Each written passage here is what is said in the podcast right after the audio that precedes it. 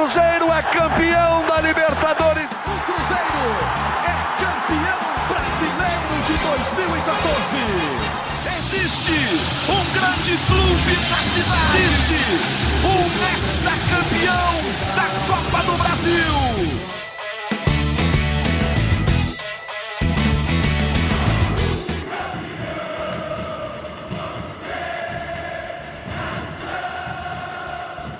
Muito bom dia, muito boa tarde, muito boa noite. Está começando mais uma edição do GE Cruzeiro. Alô, Nação Azul.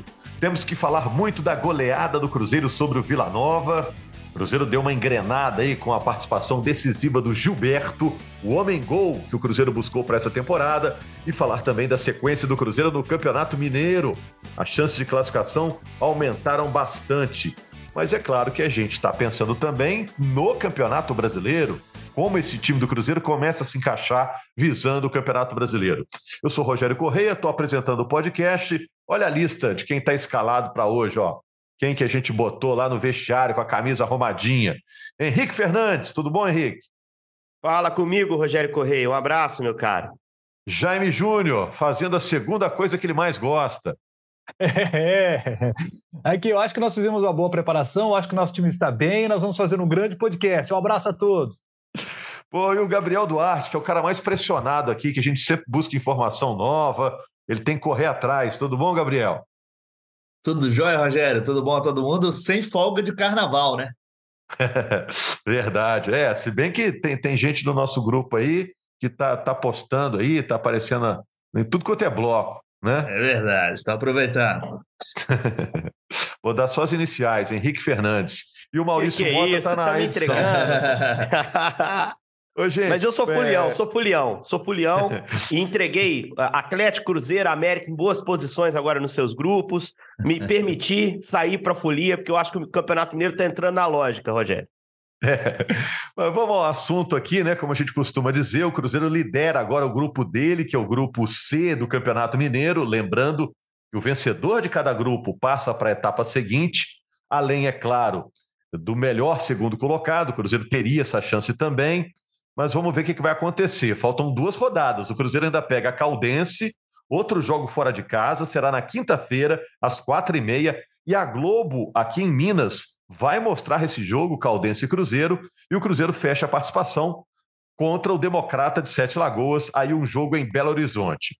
Bom, queria saber de vocês se gostaram da atuação do Cruzeiro contra o Vila Nova. Outra coisa, o Cruzeiro agora deveria ser montado em função do Gilberto, que é o centroavante que chegou e agora começou a meter gol. E por que? Essa é a pergunta que eu vou fazer. Eu já sei até a resposta do Henrique, que a gente estava falando outro dia. Porque um dos titulares do Cruzeiro trocou o Cruzeiro pelo Cerro Portenho do Paraguai. Não é um movimento muito comum. Por que, que isso acontece, né? Vamos, vamos começar pelo jogo, gente. É, Cruzeiro e Vila Nova. Começo com você, Jaime. É, é- é impressão minha ou o gramado lá de Nova Lima melhorou? Ô, Rogério, eu acho que até é importante você citar isso, porque o- essa questão da Federação Mineira de Futebol, essa estratégia que ela utilizou esse ano de assumir a questão do gramado até um determinado momento, o clube é que toma conta do gramado. Aí a federação vai fazer a inspeção. Se o gramado não está legal, ela assume essa condição para melhorar o gramado. Gramado do Vila, para ficar bom, ele tem que ser trocado. Isso tem que ser dito muito claramente. Vila Nova é um time de muita tradição no nosso futebol. Todos nós temos um enorme carinho pelo Vila Nova. Castor Cifuentes é aquele estádio tradicional, sabe, bem raiz. Muito legal o Castor Cifuentes. Mas o gramado do Castor Cifuentes, ele é um gramado muito ruim. É, Ele precisa ser totalmente trocado. Essa é a solução para o Castor Cifuentes. Mas a federação conseguiu melhorar. Tanto Vila como Federação conseguiram melhorar o gramado, né? É, torná-lo menos ruim. Eu acho que essa é a palavra que melhor define o gramado do, do, de Nova Lima. Eu acho que seria legal se, sabe, se a gente tivesse alguém, eh, um empresário que pudesse bancar essa, essa obra. Temos empresa vários empresários mineiros bem-sucedidos poderiam bancar essa obra, botar o seu patrocínio lá no Castor Cifuentes, combinar um período aí legal desse patrocínio, para que a gente tivesse a troca do gramado. Essa é a minha opinião. Eu conheço bem o gramado de Nova Lima e é um gramado que, para ficar bom, tem que ser trocado. Mas ficou, de fato, menos ruim, né? o que colabora para que a gente tivesse um jogo é, que o Cruzeiro pudesse desenvolver mais sua, o seu jogo, né? Conseguiu criar muitas oportunidades. Era essa uma questão que a gente vinha nos jogos do Cruzeiro, é, o time tendo dificuldades e nesse jogo conseguiu criar muitas oportunidades. Gilberto, por exemplo, poderia ter feito cinco nesse jogo. Um, por exemplo, ele conseguiu fazer e estava em posição de impedimento por um detalhe. Né? Teve uma outra bola que ele estava ali na frente do goleiro e não conseguiu fazer. Poderia ter metido um cinco fácil ali o Gilberto nesse jogo. Então, eu acho que o que eu mais gostei do Cruzeiro nesse jogo, a produção ofensiva, criou mais. O que eu ainda não gostei e acho que tem margem para melhorar. Saída de bola. Eu acho que a saída de bola pode melhorar ali com Reinaldo, pode melhorar nesse aspecto, Neres, que jogou essa partida, pode melhorar nesse aspecto. Eu acho que são os dois pontos para a gente observar aqui hoje e discutir. Vamos falar desse jogo aí, Henrique. 4 a 0 O Cruzeiro começou a temporada, entre aspas, nesse jogo. É, eu vou trazer um outro jogo para o Cruzeirense para a gente fazer uma comparação e dizer que a coisa aconteceu semelhante. Copa do Brasil do ano passado, Cruzeiro e Fluminense, jogo de volta do Mineirão. Vocês lembram que o Cruzeiro teve um monte de oportunidade no início daquele jogo, é, poderia ter saído com 1 a 0 no placar, não conseguiu. O Fluminense foi lá e no segundo tempo conseguiu três gols, porque a bola caía nos pés de jogadores capacitados que definiam e, e deram ao Fluminense a vitória. Foi inclusive a análise do Pesolano. Né? Naquela ocasião ele dizia: olha, a gente jogou um jogo igual, a gente teve chances, mas na hora de definir talvez tenha tido mais qualidade técnica do outro lado. Eu acho que isso aconteceu no sábado em Nova Lima. Porque foi um jogo, você olha até o scout da partida, um jogo, durante boa parte, muito igual. O Vila Nova também tendo a oportunidade, também finalizando. A diferença é que o centroavante do Cruzeiro estava numa grande noite. E o time produziu bastante para ele fazer os gols. Né? Então, acho que assim. É... O primeiro gol destrava o jogo, deixa o Cruzeiro com uma pressão menor e a qualidade técnica define. Mas além dos gols e da vitória, isso era o mais importante, eu acho que a gente tem algumas notícias boas, assim. É, uma que a gente já esperava, e aqui eu queria destacar aqui no nosso podcast de hoje, foi a presença do Kaique na esquerda, né? Como fez falta para o Cruzeiro ter um ala pela esquerda, um lateral, e é um moleque que ainda não está com o melhor ritmo, que está vindo de um sul-americano, que é uma competição com uma batida muito forte, em que ele alternou titularidade e reserva em vários momentos com o Patrick, o lateral de São Paulo. Mas é, é, é um jogador muito melhor do que os que o Pesolano vinha sendo obrigado a utilizar naquela ala, né? Acho que a, a, volta do, do Kaique é uma volta que com certeza anima para a sequência de campeonato, para a sequência de trabalho, e cabe a ele evoluir dentro do time para mostrar que no Campeonato Brasileiro ele é capaz de suprir bem a posição. Porque, Só 19 anos, né, Henrique? É, eu gosto muito do cara, eu gosto muito do jogador, assim, desde a base eu tô olhando para esse moleque. Eu acho que é um lateral que tem uma capacidade técnica muito alta, que se defende com o mínimo de segurança, que é algo que a gente tem que exigir para o lateral. E num Cruzeiro que está cada vez mais desenhado com três zagueiros de novo, né? Que fechou a temporada passada e começou essa para mim com linha de quatro em alguns momentos. É, para um lateral, ala, com liberdade, é, equilibrar o time e fazer o time jogar melhor, é, pouco custa. Os laterais, os alas passam a ter um papel muito importante.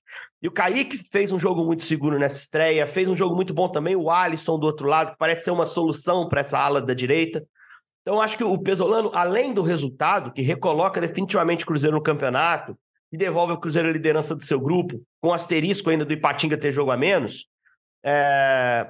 eu acho que há umas soluções do time também que começam a encontrar. São fixar três zagueiros na defesa, a dupla de volantes acho que está absolutamente segura, com o Neto participando do primeiro gol, com o Ian mais uma vez jogando. O trio de frente ele vai ajustar e ganhou opção também do Vital, né, que entrou na partida, que fez gol, voltou da lesão no tornozelo mas as alas parecem um pouquinho mais claras. É, o time começa a ganhar uma carinha muito a partir do clássico, que foi bem jogado contra o Atlético, já tinha sido também contra o América, bem jogado o jogo, e agora é, vencendo de uma forma mais forte, usando essa qualidade técnica para definir o jogo e parecendo um time mais, mais encorpado para essas duas rodadas que restam, Rogério. É, o Kaique vai fazer 20 anos no mês que vem, tem só 19, veio da seleção, foi campeã sul-americana agora no sub-20 muito promissor. É claro que a gente deve aguardar primeiras partidas ainda no profissional do Cruzeiro, mas chama muita atenção esse início do, do Kaique. Em relação ao Gilberto, Gabriel, eu estava pensando se o Gilberto não repete o que o Edu foi para o Cruzeiro no início do ano passado. Quando o Cruzeiro ainda estava engrenando, o Edu estava entregando é, gols, né? Se o Gilberto pode ser esse cara esse ano, já elevando um patamar, né? Já que esse ano o Cruzeiro está de volta à Série A. Você acha que pode ser isso? O, o, o Gilberto, enquanto o time ainda está se encaixando, se moldando, se definindo, o Gilberto é o cara que pode dar aquela tranquilidade para o técnico pesolano, porque o torcedor vai ficar mais tranquilo, mais calmo, mais sossegado? Acho que sim, Rogério. A, resposta do que se espera do Gilberto são os gols, né? Assim, ele foi contratado pro, pelo Cruzeiro, apesar dele não vestir a, a camisa 9, ele é o 9 do Cruzeiro. E eu acho que ele é essa figura que o Cruzeiro e o Pesolano estavam esperando para a temporada 2023. Ele já provou em temporadas passadas no Campeonato Brasileiro que entrega gols, que é um jogador que, que, que marca mesmo. E ele até o Pesolano falaram antes e durante o partido, antes e do, depois do jogo contra o Vila Nova, que ainda o Gilberto está buscando a melhor forma, a melhor condição técnica e física. O Pesolano até citou, ele vem de, de, um futebol lá dos Emirados Árabes que não se treina da forma como a gente treina nesse momento e não tem o mesmo ritmo de jogo que a gente tem aqui. Então ele, é, ele tá deu buscando... entender, ele deu entender, Gabi, que no time dele só ele treinava em dois períodos lá, né? Por Exatamente. dedicação o, própria. O né? Gilberto treinava lá com um preparador próprio, o, o Rogério, por exemplo, porque é, realmente não era o mesmo ritmo de treino lá. As condições, ah, alguns jogadores, inclusive, têm outro emprego lá no futebol do, do, do Oriente Médio, geralmente. Então, eu jogador, ele até falou, o Pesolano até falou antes do jogo que ele precisaria de mais uns quatro, cinco jogos para pegar o melhor ritmo dele. Então, isso vai casar um pouco com até o início do brasileiro, né? Se a gente for pensar. Então, é um jogador que eu acho que é de extrema importância para o Cruzeiro nessa temporada e talvez vai ser a forma como o Cruzeiro vai jogar até o final do ano, dependendo bastante dos gols do, do, do Gilberto. Ô, gente, vocês Agora, podem ir interferindo, viu? No nosso Ô, papo Rogério, aqui. Oi. Não, foi muito importante para o Rogério para o Gilberto quebrar essa sequência sem gols, né? É, até precocemente, né? Já que o próprio Pesolano, como o Gabi está citando, esperava um pouco mais. Na carreira dele, salvo engano, só no Internacional ele demorou mais de cinco jogos para marcar o primeiro gol no time. Né, desde que tinha chegado, assim, ele, ele sempre no, ou estreava com, com gol ou na terceira partida já desencantava. Eu acho que para atacante, cara, você tá marcando, se tivesse sido um gol lá no Castor Cifuentes só, ele ainda fez um, um hat-trick, aliás, com um bom gosto enorme ao pedir a música do ACDC, Back in Black. Parabéns ao Gilberto. A gente ouve poucos jogadores pedindo o bom e velho rock and roll, mas ele ainda vive. Mas levou o Gilberto a bola do jogo. Levou a bola do jogo, tem todo o direito, né? Fez três gols, leva ali. Tem gente que chama de triplete, tem gente que chama de hat-trick. O fato é que é difícil fazer, né? Ele chegou a fazer um quarto gol bem anulado pela arbitragem, estava um pouquinho impedido. Mas eu acho que eu acho que ele precisava fazer esse primeiro gol, né, Rogério? O atacante precisa passar por isso, assim, quebrar logo o jejum, né? E o contrário, para o time, qual a importância de você saber que tem um centroavante que, se ele tiver uma bola para guardar, ele guarda? Que ele é candidato à referência do time nesse ano. Qual a importância de ter um cara? É, ele tem, ele tem condição, ou nome, ou, ou currículo para chegar. Ó, o cara do Cruzeiro esse ano é o Gilberto, é o cara que vai é. aparecer no pôster é, da, revista é o Gilberto. Qual a importância é, disso para o time? É, boa pergunta e assim é importante a gente a gente olhar para esse ataque do Cruzeiro nesse momento, porque eh, eu abri aqui na primeira participação falando que o Cruzeiro clareou algumas situações. Trio de zaga, ele ainda não tem definido. O Lucas Oliveira não mexe nunca. O Reinaldo parece se consolidar numa posição de zagueiro por dentro ali no trio, né? Ele é o zagueiro central. E o Neres, o Neres prefere o lado direito, mas precisou estrear na esquerda. Esquece o Brock, o Brock está saindo. É, então, esse, essa figura do zagueiro pela esquerda, ele, ele ainda busca. E, e, ele não vê no Reinaldo esse cara, porque, por questão de saída de bola. É, do meio para frente, as duas alas, para mim, nesse primeiro momento, estão tão entregues, com o Alisson, para mim, titular na direita. É, a gente pode discutir quando o William, se o William estiver em condição em breve, é, estiver com ele, se o William não merece esse espaço, e na esquerda vai ser o Kaique. O trio de frente é que está aberto. O trio de frente que está aberto. E aí você ter o Gilberto confiável nesse momento vai acelerar a definição desse trio de frente. como é que ele entrou nessa partida passada, né? Ele entrou com o Bruno Rodrigues, que para mim é titular absoluto na cabeça do Pesolano, o Gilberto de referência e o Daniel recebeu uma chance como titular em Nova Lima. Não se saiu muito bem. O Daniel é um cara que vai ter uma temporada desafiadora, né? De se provar num nível acima. O Daniel nunca experimentou um nível de Série A. E o Pesolano só vai levá-lo à Série A com espaço, com minutagem alta, se ele ganhar confiança. Né? Se o Pesolano confiar nesse atleta. E para ele jogar, você tem Matheus Vital de fora, você tem o, o, Nicão, que foi poupado nas partidas, poupado, mas também lesionado, teve aquela ferida na canela no clássico, mas que vai ter que estar tá no time. E você ainda tem o Wesley, que está acontecendo até um movimento curioso com o Wesley. O Wesley no clássico foi o ala pela esquerda. Fez um jogo espetacular para mim, em termos de, de, competitividade, de função tática. O Wesley teve um papel grande para o Cruzeiro não perder para o Atlético e quase ganhar, que ele dá o passe para o Bruno Rodrigues no gol. Né? E nesse jogo em Nova Lima, ele entra no jogo de novo na ala. Ele entra na ala direita dessa vez. Então, o Pesolano está enxergando esse jogador como um ala, não um, como um ponta, até para poder acomodar ele no time. Ele sai da briga do ataque, embora ele possa entrar nela eventualmente, para se tornar uma opção na ala. É, que é um movimento que o Pesolano gosta de fazer. Na Série B, a gente chegou a ver o Bruno Rodrigues jogando ali. O Pesolano entende alguns atacantes de lado com potencial capacidade de jogar na. E eu acho que ele achou isso no Wesley. Mas esse ataque está incerto. O ataque é onde eu não, não consigo imaginar qual, qual, o que, que o Cruzeiro vai levar para as partidas. Não sei o que vocês pensam. E o Gilberto é. estar confiável pode acelerar essa definição na frente também.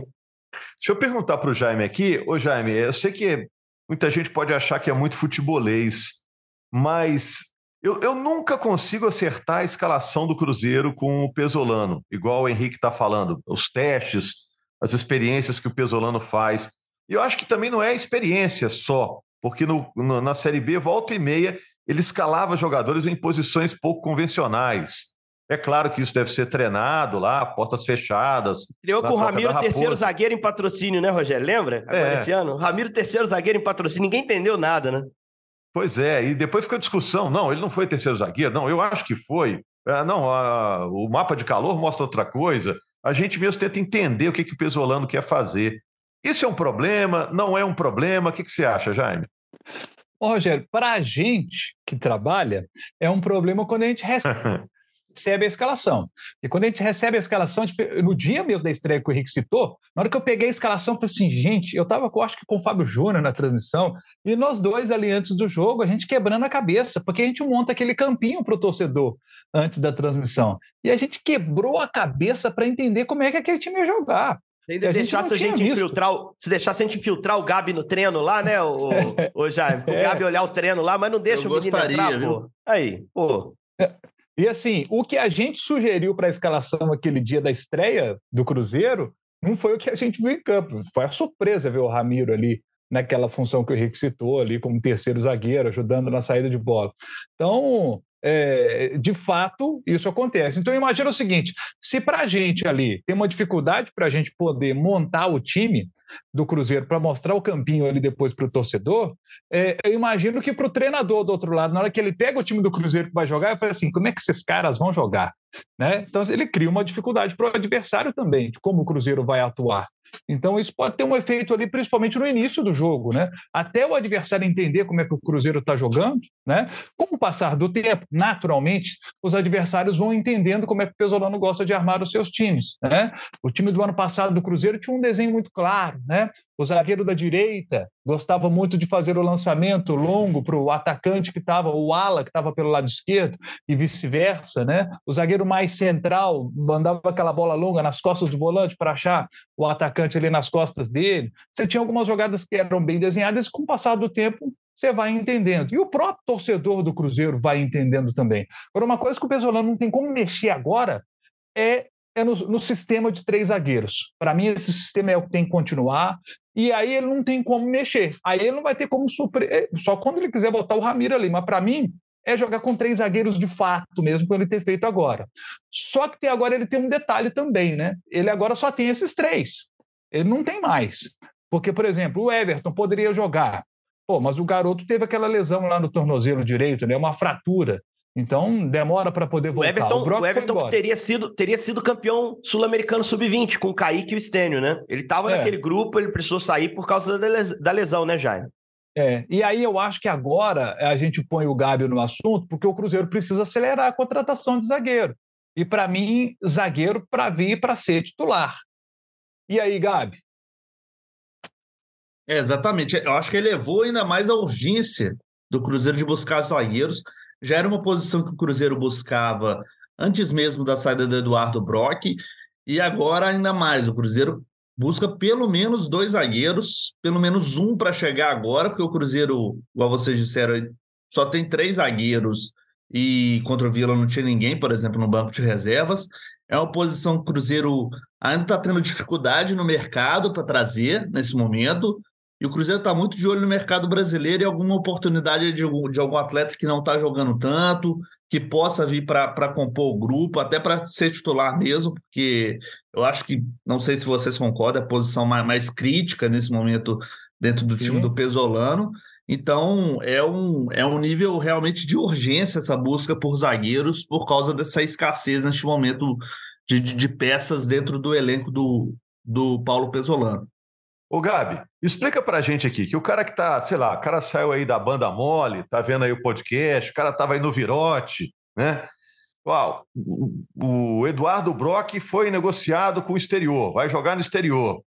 Pô, tudo é, acontece, futebol brasileiro tem dessas coisas. Para onde que ele vai? Ah, ele vai para o Cerro Portenho do Paraguai.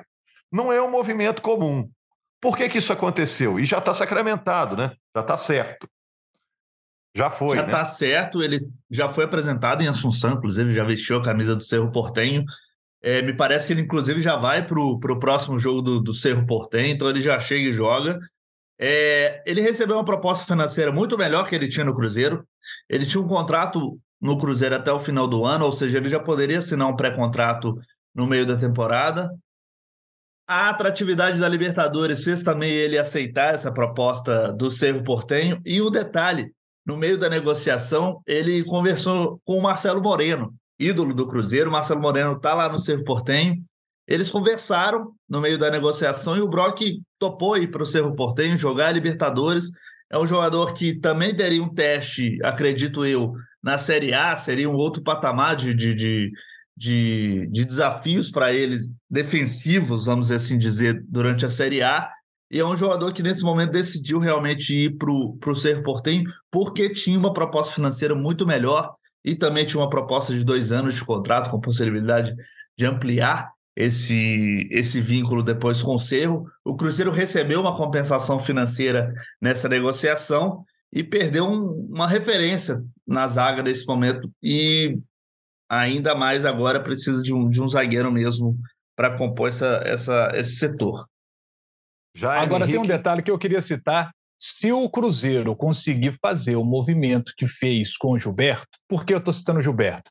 Porque quando o Cruzeiro perdeu o Edu, ele trouxe para mim uma reposição maior do que o Edu, melhor do que o Edu. O Edu, bom jogador, importante na Série B do ano passado, mas o Gilberto entrega mais. É mais jogador, é mais artilheiro, mais acostumado com Série A. É melhor o Gilberto. Foi um ótimo movimento que fez o Cruzeiro. Eu acho que agora esse tem que ser o objetivo: trazer um cara para ser titular e um cara que possa ser reconhecidamente, como o Gilberto é reconhecidamente melhor do que o Edu, que seja alguém reconhecidamente melhor do que o Brock. Não, só assim, o, o Gabi citou bem, o, o Cerro tá na Libertadores, está na pré, né? O Cerro joga pré-Libertadores, assim como, como o Atlético, por exemplo, ele pega Exatamente. o Curicó Unido nessa primeira, no primeiro mata-mata, pode pegar o Fortaleza no mata-mata decisivo, né? Então, assim, tá na Libertadores, mas não sei, não diria nem que é o favorito contra o Fortaleza. Fortaleza que é o favorito a passar, né? Fortaleza passando o Deportivo Maldonado, pega Cerro ou Curicó Unido. Cara, eu, o que mais pegou no, no Brock, até queria esclarecer com, com o Gabi. Foram dois anos de contrato, né, o, o, o Gabi, que o Cerro ofereceu ao Brock, né? Exatamente. Ele assina por dois anos com a possibilidade de ampliar por mais um. E no Cruzeiro ele tinha até dezembro. Até dezembro. E é teria um salário, e vai ter um salário muito melhor no, no Cerro do que tem hoje no Cruzeiro. Eu acho que foi isso que mais balançou ele, Rogério. Porque você tem que se colocar no lugar do cara no momento desse. Assim, pô, um titular do Cruzeiro eu acho que vai fazer falta. Eu acho que o Brock Pô, o Brock tem uma história legal dentro do Cruzeiro, assim, de ter chegado, ter sido cobrado em ano difícil, em ano que o time não, não engrenou, mas ter re, reescrito a sua história com uma temporada muito boa ano passado, com um papel muito importante. Ter certeza que o Pesolano também lamenta a saída, mas a gente tem que olhar o lado do cara. É, ele tem 31, né, Henrique? 31, em maio cara. vai fazer 32. E sabe o que, que eu acho que ele sentiu? Ele sentiu algo que, relativo ao que o Jaime está dizendo. O Ronaldo vai no mercado, vai trazer um zagueiro. Pode ser um zagueiro de um nível alto, um nível de Série A. Esse cara vai jogar e eu vou ficar fora e eu só tenho contrato até dezembro. Eu preciso pensar em janeiro de 2024. O Cerro resolve essa questão. Ele vai jogar num time que não tem um campeonato tão disputado quanto o brasileiro, mas é um campeonato que ele entra com chance de ganhar. Né? O campeonato paraguaio, normalmente Cerro e Olímpia. Então ele vai competir lá na esfera dele, ele vai ter a chance de jogar uma Libertadores, pelo menos a pré tá garantida. É, então acho que ele pesou isso e pensou na longevidade da carreira dele no Cerro, com um bom contrato. E a gente tá, mas vai morar lá no Paraguai. Cara, ele tá indo para Assunção jogar num dos maiores times do país. É, ele vai se. Eu imagino que a família dele vai se adaptar bem. Eu acho que era, um, era uma boa proposta de trabalho que ele tinha nas mãos, né? E aí prevaleceu o bom senso. Você tem um jogador batendo a tua porta lá na sala do Pesolano, foi uma pessoa muito importante para mim. Eu preciso dessa, desse contrato. O Pesolano também tem a facilidade por ser um cara do futebol, por ter sido atleta, atleta que inclusive jogou fora do Uruguai, inclusive no Brasil, no Atlético Paranaense. Ele entende também esse movimento. Então, acho que o Cruzeiro perdeu o Brock principalmente porque o Brock viu ali uma chance de um contrato seguro, um pouco mais longo, mais estável, num time que tem história de Libertadores, que pode estar de novo esse ano na fase de grupos.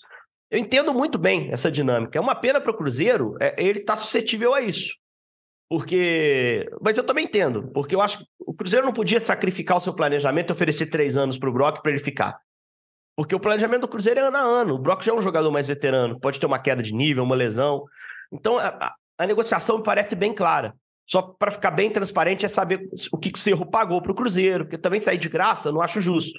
Acho que o clube tem que ter uma, uma recuperação de investimento no atleta, uma compensação. Mas eu tenho convicção do, disso que o Jaime acabou de falar.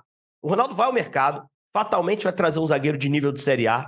Acho que já iria mesmo com o Brock no elenco. O Brock sentiu, percebeu isso, que talvez perdesse espaço no brasileiro e, e resolveu seguir outro rumo. Boa sorte para ele, cara. Porque o Brock fecha a história dele no Cruzeiro com a barra limpa. O Cruzeirense acho que vai ter uma lembrança positiva do Brock. Né? Apesar daquele início difícil, dos problemas, o Brock entra para a história do Cruzeiro é, na porta da frente. Evidente que não vai estar no panteão dos grandes craques, mas como um jogador útil, um, jogo, um jogador que contribuiu para o movimento de reconstrução do Cruzeiro. Né? Ok, gente, eu agradeço a vocês pelas análises aí. Agora partiu o bloco, né? Partiu o bloquinho, né? Vamos parar, parar de falar de bloco e falar dos blocos, é, né? Só lembrando ao Cruzeirense, lembrando ao Cruzeirense, Cruzeiro tá em primeiro lugar do seu grupo no Mineiro, mas tem um joguinho nessa noite de segunda-feira que pode impactar nisso, né? O Democrata joga é, à noite contra o Pouso Alegre, a gente está gravando na segunda-feira, então a gente falou que em Cruzeiro líder de grupo, isso depende do complemento da rodada. E não custa a gente lembrar, Ipatinga tem quatro jogos, Cruzeiro tem seis. Ipatinga tem dois jogos que ele precisa fazer contra Vila e Patrocinense. Então, a posição do Cruzeiro no grupo melhora muito.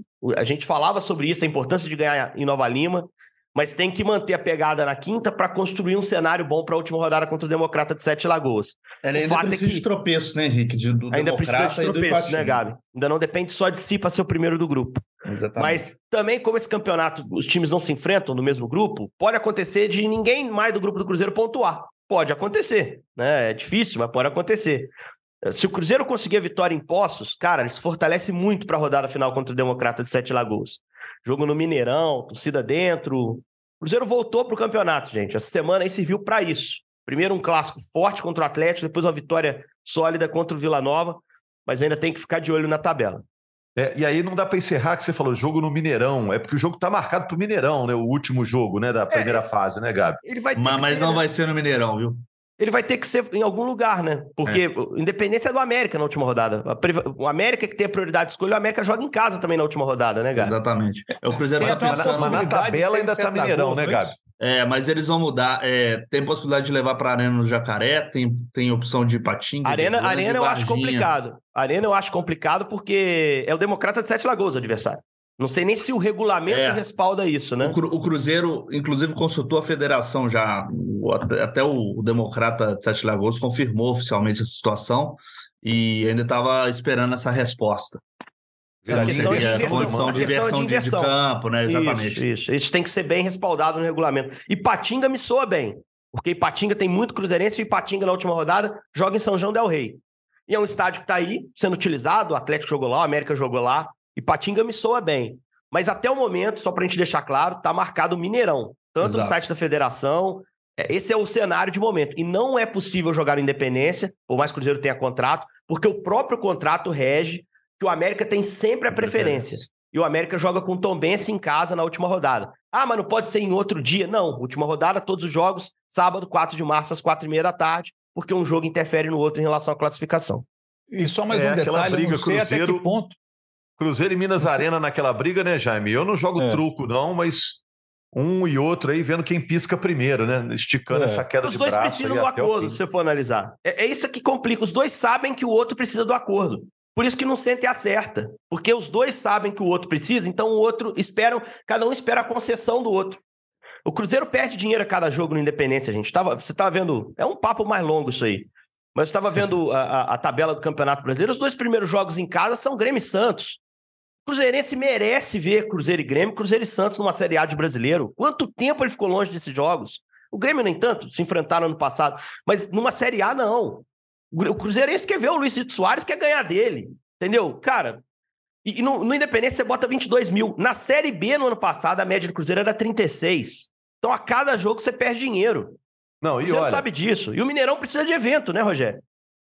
Não, e o Cruzeiro está cogitando fazer jogos no Brasileiro é, no Mané Garrincha, em Brasília, né, Jaime?